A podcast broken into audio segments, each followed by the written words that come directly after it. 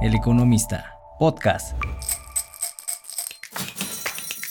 Querido auditorio, soy Yuridia Torres de la sección de finanzas personales de El Economista y esto es Cuida tu morralla, el podcast que te ayudará a mejorar tu educación financiera.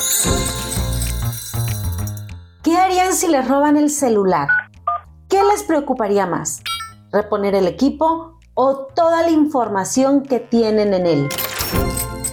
El celular se ha convertido en el álbum de fotos, cámara de video y fotografía, grabadora hasta billetera. Sí, es nuestra nueva cartera.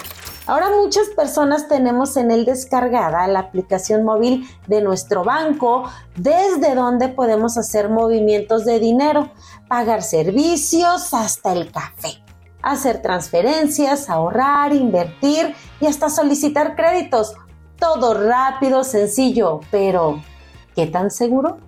Bueno, esto depende del cuidado que tengas con tu teléfono.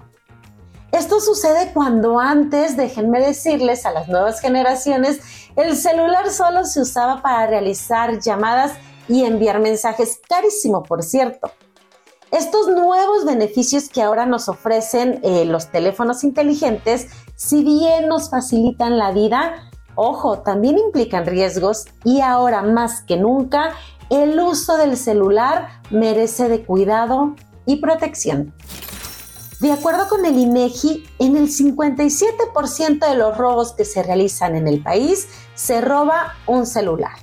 Pero los delincuentes ya no te roban el teléfono por el valor del equipo. Bueno, algunos sí, pero más bien van por la información que tienes almacenada en él y el uso que le puedan dar desde acceder a tus apps bancarias y tomar tu dinero hasta el robo de identidad y usar tus datos para solicitar créditos o cometer otros delitos. De acuerdo con datos del Consejo Ciudadano para la Seguridad y Justicia de la Ciudad de México, se estima que el daño patrimonial del robo del teléfono es 10 veces superior al valor de este lo que indica que el daño en sí que una persona puede enfrentar cuando le roben el teléfono no está en la pérdida del equipo, así que dejémosle de llorar luego tanto al equipo, sino en el uso que le den a toda la información que se tiene ahí. Hay registros de que muchas personas son víctimas de extorsión por la información, por los datos, fotos, conversaciones, por lo que le encuentran en el teléfono. Así que si eres de las personas que por comodidad acepta que el teléfono guarde las contraseñas y las introduzca cada vez que tú ingresas a tus aplicaciones, es mejor que cambies de dinámica, pues esto pone en riesgo tu información. Luego, luego ahí andamos de flojos diciendo recordar contraseña, sí, por favor. Pero imagínense que les roban el teléfono, acceden a su información y los delincuentes solo van a tener que decir sí y ya, van a tener acceso a sus credenciales bancarias, a cuánto dinero tienen y eso es muy peligroso. El tema de las contraseñas, por básico que parezca, es muy importante. Tener una contraseña compleja evitará, por ejemplo, que puedan descifrarla.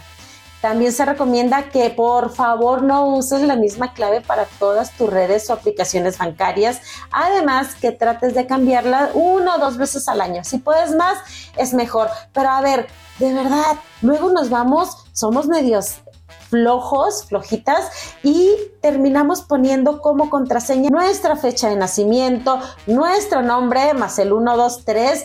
De verdad, esas contraseñas evitémoslas, son muy fáciles de descifrar y eso pone, ya les dije, en riesgo nuestra información.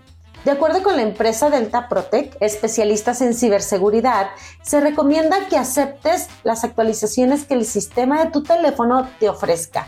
Cada versión de estas contempla nuevas renovaciones de seguridad que ayudarán a mantener protegida toda tu información en el teléfono. Ahora, si eres más precavida, más precavido, puedes optar por buscar un antivirus. Hay de diferentes costos dependiendo de la seguridad que desees. Por ejemplo, puedes encontrarlos desde 500 pesos hasta 2 mil pesos al año.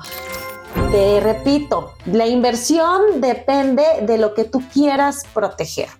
Otra recomendación es que evites estar dando clic a cuanto link te manden, por favor. Nadie te está regalando productos por aniversario, nadie te va a dar un premio por dar like a cuantos videos te lleguen. No respondan correos de desconocidos y de verdad, cuidado con las ofertas de trabajo que te llegan por WhatsApp. Todas estas acciones, si te fijas, son muy sencillas y baratas y te ayudarán a que tu información no sea vulnerada ni usada de forma que te pueda afectar. Espero esto te haya ayudado y ahora mismo comiences a revisar qué mejoras de seguridad necesitas realizar en tu teléfono. Soy Yuridia Torres, esto fue Cuida tu morralla, el podcast de finanzas personales de El Economista. Les invito a que sigan todas nuestras redes sociales y nos escuchamos en el próximo episodio. El Economista, podcast.